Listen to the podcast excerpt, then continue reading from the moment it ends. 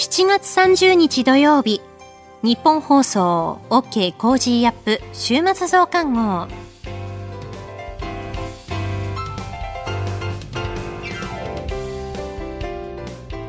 ニッポン放送アナウンサーの新行市佳です。OK Cozy up。週末増刊号。今週の放送でセレクトした聞きどころ、今後のニュースの予定、今週の株式市場のまとめと来週の見通しなどを紹介していくプログラムです。今週もお付き合いください。今週は飯田浩二アナウンサーが新型コロナウイルス陽性判定のためお休みで、え代わって私新業が1週間番組をお届けしました。取り上げたニュースですが、鹿児島県桜島が噴火、内閣府の経済安全保障推進室8月1日に発足で調整。国内初、サル痘の感染者を確認。旧統一協会をめぐり、立憲民主党が被害対策本部を設置。アメリカ FRB のパウエル議長、0.75%の利上げを発表。米中首脳会談開催。こういったニュースを取り上げました。今週の聞きどころ。7月27日水曜日、高橋洋一さんと取り上げた経済版2プラス2 29日初会合というニュースの解説です。それでは今週のプレイバック。経済版2プラス2 29日初会合。日米両政府は経済分野の議論を行う外務経済閣僚による新たな協議の枠組み、いわゆる経済版の2プラス2の初会合を今月29日にワシントンで開きます。日本からは林外務大臣と萩生田経済産業大臣が、アメリカからはブリンケン国務長官とレモンド商務長官が出席する予定です。え昨日会見で2プラス2について語る林外務大臣です。日米両国の競争力、強靭性の強化や、自由で開かれた経済秩序の維持強化に向けまして、萩生田経済産業大臣とともに、ブリンケン国務長官、レモンド商務長官と戦略的な観点から議論を行い、日米の外交、安全保障と経済にまたがる緊密な連携を確認する予定です。会合ではロシアによるウクライナへの軍事侵攻や中国が覇権主義的な動きを強めていることを踏まえて、世界的に不足している半導体の供給網の強化や先端技術の流出や悪用を防ぐための輸出管理の強化、えさらに企業活動から強制労働など人権上の問題を排除するための枠組みづくりなどについて議論する見通しとのことです。うん、あの経済版2プラス2っていうと、はい、昔官僚だった私から思うとね、あの、あここまで来たのかなって言って、ちょっと感慨深いところありますね。というのはね、はい、あのね、あの、経済版じゃない普通の2プラス2っていうのは、その外外務大臣と防衛大臣がやるってことで、まあ、これはこれでずっとよくある話だったんで、昔からあったんですよね。はい。で、あの、まあ、外務省と防衛省って、えー、っと、比較的、まあ、意見が違う時もあるんだけどね。まあ、あの、そんなに食い合わせが悪くはなかったわけですよ。まあ、あの、まあ、昔はだから外務省で、防衛省は防衛省じゃなかったんですけどね。あの、食い合わせはそれほど悪くなかったんだけど、実はね、これ経産省と外務省っていうのはね、もう本当に食い合わせが悪いんですよ、日本の場合は。あの、もうお互いにね、主導権を握ろうとしてね、大変でね、それで、あの、もっと経産省は自分たちだけでやりたいからってやると、外務省がいつも入ってくるわけね。で、経済分野だから多少の外務省も、えちょこっと変なこと言う、変なことっていうかね、あの、意見挟むんだけど、基本的には会議屋だからね、なかなか、あの、あの、経産省と外務省はね、あの、主導権争いで大変だった分野だったですよ。それをようやくやるようになったのかなって。あの、だから、外務省ってね、いつもね、会議の場で入ってきたがるんですよ。だから、あの、実はね、財務省あるでしょ、はい、財務省の場合はね、国際的な慣例があってね、これはもう財務、お互いに財務省同士で外務省なんか全然入れないわけね。ほうそれであとね、似たんだと警察かそうかな。警察の国際会合かなんかだと、あの、もう外務省は入らない。入れないから、年中会議入れてくれてくれってすごいうるさかったんだけど、そんな感じのところなんだけど、あの、経済分野だとね、あの、経産省はもう勝手にいろんなことやってたわけ。えー、勝手ってか、あの、やってる、お互いに、あの、向こうの商務省とやり合った方が簡単なんですよね。だから外務省入れないでやってたんですけどね。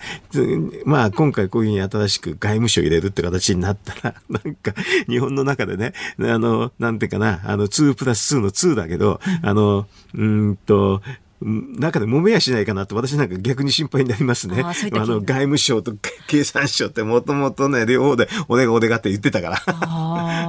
うん、というふうなのはちょっと心配するくらいな感じの会合ですですね、これはね。あの、多分こんな解説する人いないと思うけどね。あのね、官僚から見るとね、本当に外務省とね、経産省ってね、もう権威の中みたいな感じでね、あの、外務省の経済局ってあるでしょ、はい、経産省のもね、全く同じような、あの、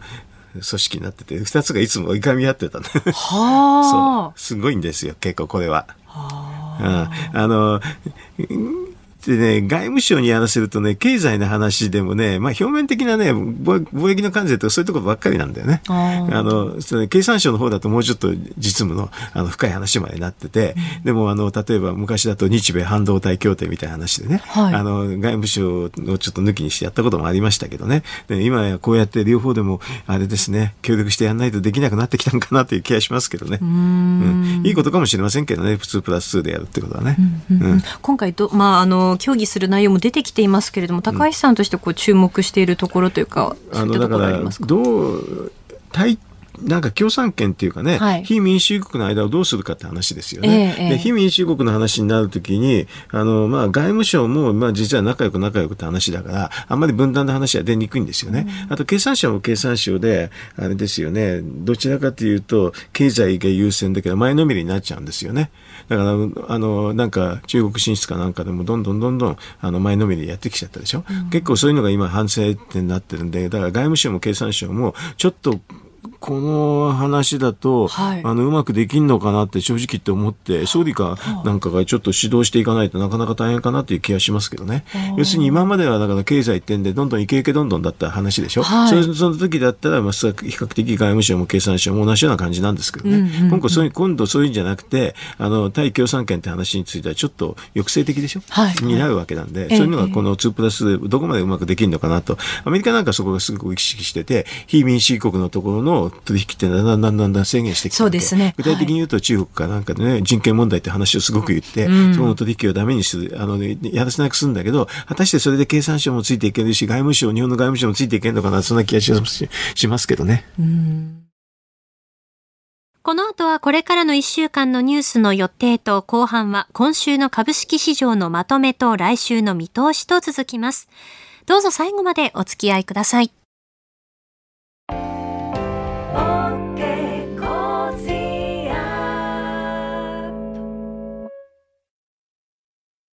自分よし、相手よし、第三者よし。この三方よしの考え方は、より良い人生を築くための重要な指針です。モラロジー道徳教育財団は、ビジネスリーダーのための経営誌、月刊三方よし経営を発刊。人づくり、SDGs に取り組む企業の皆さんにおすすめの一冊です。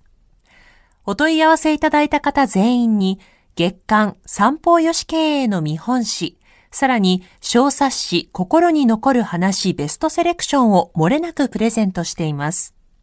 詳しくはニッポン放送のホームページ内のバナーをクリック。創立96年、道徳で人と社会を幸せに。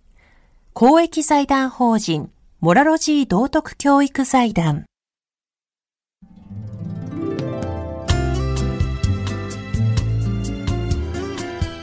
OK Cozy up 週末増刊号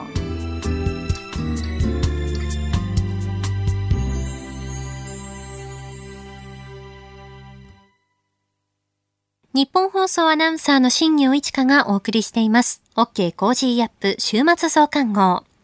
今回はパラスポーツの話題をご紹介します。東京都は東京2020パラリンピックが開催された8月9月を東京パラスポーツ月間と位置づけまして、パラスポーツに関する様々な取り組みを実施する予定です。8月20日土曜日には東京パラスポーツパーク in 駒沢を開催します。えおよそ20種類の体験コンテンツをご用意してまして、えパラリンピアンなどが登場する体験交流企画も実施するんだそうです。え現在予定されている体験コンテンツなんですが、パラアーチェリー、パラ陸上、ボッチャ、フライングディスク、ブラインドサッカー、ゴールボール、ユニバーサルモルック、パラパワーリフティング、バレーボール、シッティングバレーボール、パラ水泳、パラ卓球、車椅子バスケットボール、車椅子フェンシング、車椅子ラグビー、車椅子テニス、冬季競技スキーなど、えそしてサイバーボッチャ S、サイバーホイール X という、まあ、VR による車椅子レーサー体験サイバーホイール X、そしてえサイバーボッチャ S なども予定されているみたいですね。え8月20日土曜日の午前10時から夕方5時まで。え場所は駒沢オリンピック公園中央広場です。え参加方法なんですが、事前の申し込みや費用はないということですので、当日会場にお越しくださいとのことです。まあ、これだけ体験できるイベントなかなかないですし、実際に体験してみることで、その競技の魅力を深く知ることができるんじゃないかなと思います。え詳しくは東京パラスポーツ月間のホームページご覧になってみてください。今回は8月20日に開催される東京パラスポーツパーク in 駒沢を紹介しました。続いてはこれからの予定を紹介します。8月1日月曜日、岸田内閣が新興企業の育成を担うスタートアップ担当大臣を新設。大手電力4社、大手都市ガス3社が料金値上げ。8月2日火曜日、定例閣議。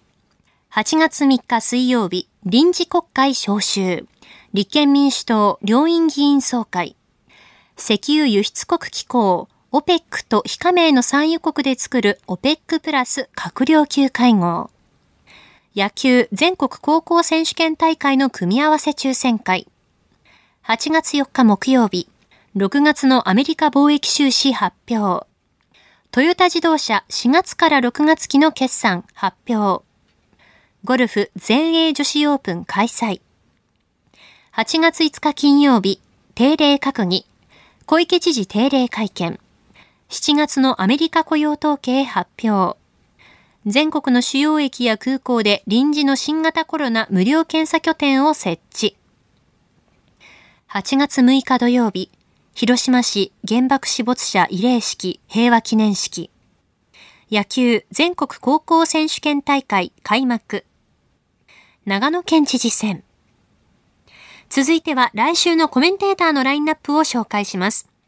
8月1日月曜日、ジャーナリストの須田慎一郎さん。2日火曜日、ジャーナリストの長谷川幸宏さん。3日水曜日、ジャーナリストの佐々木俊尚さん。4日木曜日、明治大学教授で経済学者の飯田康之さん。5日金曜日、慶応義塾大学教授で国際政治学者の神保謙さん。コメンテーターの皆さんは6時台からの登場、ニュース解説をしていただきます。OK コージーアップ、ぜひお聞きください。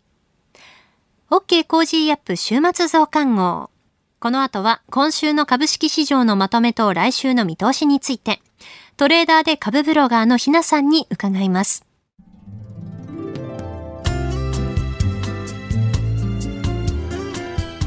OK Cozy up 週末増刊号。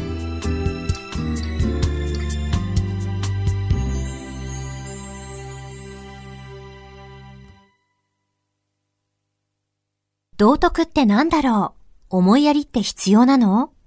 その答えは道徳を考える月刊誌ニューモラルにあります。今や日本人の道徳力は世界からも大注目。さああなたも道徳を学びませんか？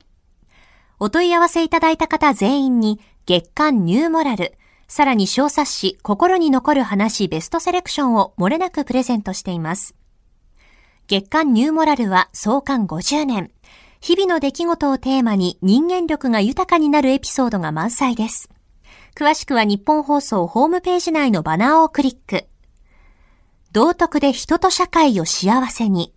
公益財団法人、モラロジー道徳教育財団。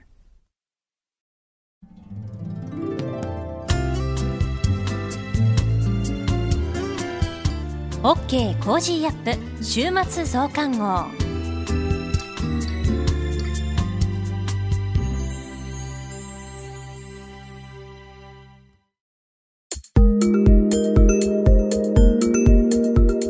OK Cozy up 週末増刊号。今週の株式市場のまとめと来週の見通しについて、トレーダーで株ブロガーのひなさんの登場です。今回はシリコンサイクルについて。では、ひなさん、よろしくお願いします。はい、ひなです。今週も個人投資家の視点で今の株式市場をお伝えいたします。今週の一つ目のポイントは、換算相場です。東証が26日に発表した7月第4週の信用取引残高は、改ざんが1年5ヶ月ぶりの低水準となりました。また、日経平均が下がったら利益の出る ETF の改ざんは急増していますので、個人投資家が日経平均の下落に対してヘッジをする姿勢が見て取れます。今週は FOMC で0.75%の利上げが発表されました。内容にサプライズもなく、利上げのペースが鈍化していきそうとの見方となり、アメリカの長期債利回りは低下となりました。ニューヨーク市場は FOMC の結果待ちの状態になっていましたが、イベントが通過し、買い戻し優勢の動きとなっていきました。政策金利は上げられたけれど、利上げペースは落ちていきそうとの見方で、長期金利は低下、株式は大幅に上昇となり、織り込み済みだったという見方になると思いますが、なかなか難しいものです。FOMC 通過後の日本市場は、東京エレクトロンを代表とする半導体関連など高く始まりましたが、その後、急速に値を崩していき、マイナスまで売り込まれていきました。その値動きが全体に波及していったような格好でした。アメリカは強い動きでしたので、日本市場も相当強いかなというイメージを持った関係者も多かったと思います。日経平均の弱さが気になるところです。二つ目のポイントは、シリコンサイクルです。水曜日にアメリカで半導体補助金法案が可決との報道がありました。まだ可決はしていないようですが、これを先取りする形で日本市場の半導体関連銘柄の東京エレクトロンやレーザーテックの株価が買われていきました。今年の前半はこれら大型の半導体株が崩れていったことで日本株の雰囲気が悪くなっていきました。半導体業界では好景気には大量に発注が集中し供給不足になりますが不景気には需要が激減して供給過剰となります。これが2、3年の周期で訪れることをシリコンサイクルと呼んでいます。今後、半導体株が世界的に切り返しの動きとなれば、日本市場全体にもプラスの影響がありそうと期待はしています。個人的には、丸前など業績が良いのに、半導体株の難聴ぶりに引きずられ、半年下げ続けてきた個別に関しては、そろそろ底打ちしても良いのでは？と思っています。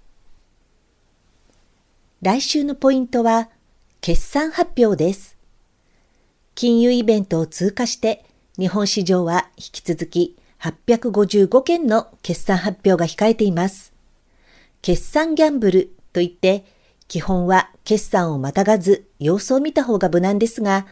短期ではなく中長期視野で保有している場合は、持てる範囲で期待することも一向ですね。これから新規で買う場合は、もちろん決算が通過したのを見てからが安心です。短期資金も流入して、荒い値動きになりがちですので、決算銘柄を取り組む場合は、自分の資金と時間軸に合わせて選別することが大切です。今週の相場格言。株は売り離すまで利益を得たとは言えない。よく利食い千人力と言いますが、利食いとは値上がりした株を売って利益を確定することです。株価は急に値下がりして損失を出すことがあります。株を売却して利益を確保したとき、初めて儲かったと言えますし、一旦利益確定しておくと、株が下がった時にまた買いやすくなります。資金が拘束されるのを防ぎ、急な暴落が来ても巻き込まれずに済みますので、欲をかかず、腹八分目で利益を確定させることも一向です。以上、ひながお伝えしました。トレーダーで株ブロガーのひなさんに今週の株式市場のまとめと来週の見通しについて伺いました。ひなの株ブログではおすすめの銘柄、株の話や投資情報などを発信しています。ぜひこちらもチェックしてみてください。あなたと一緒に作るニュース番組、ニッポン放送 OK Cozy up。平日月曜日から金曜日朝6時から8時までの生放送でお届けしています。ぜひ FM 放送、AM 放送はもちろん、 radiko や radiko のタイムフリーでもお楽しみください。OK Cozy up 週末増刊号。ここまでのお相手は、ニッポン放送アナウンサーの新行市佳でした。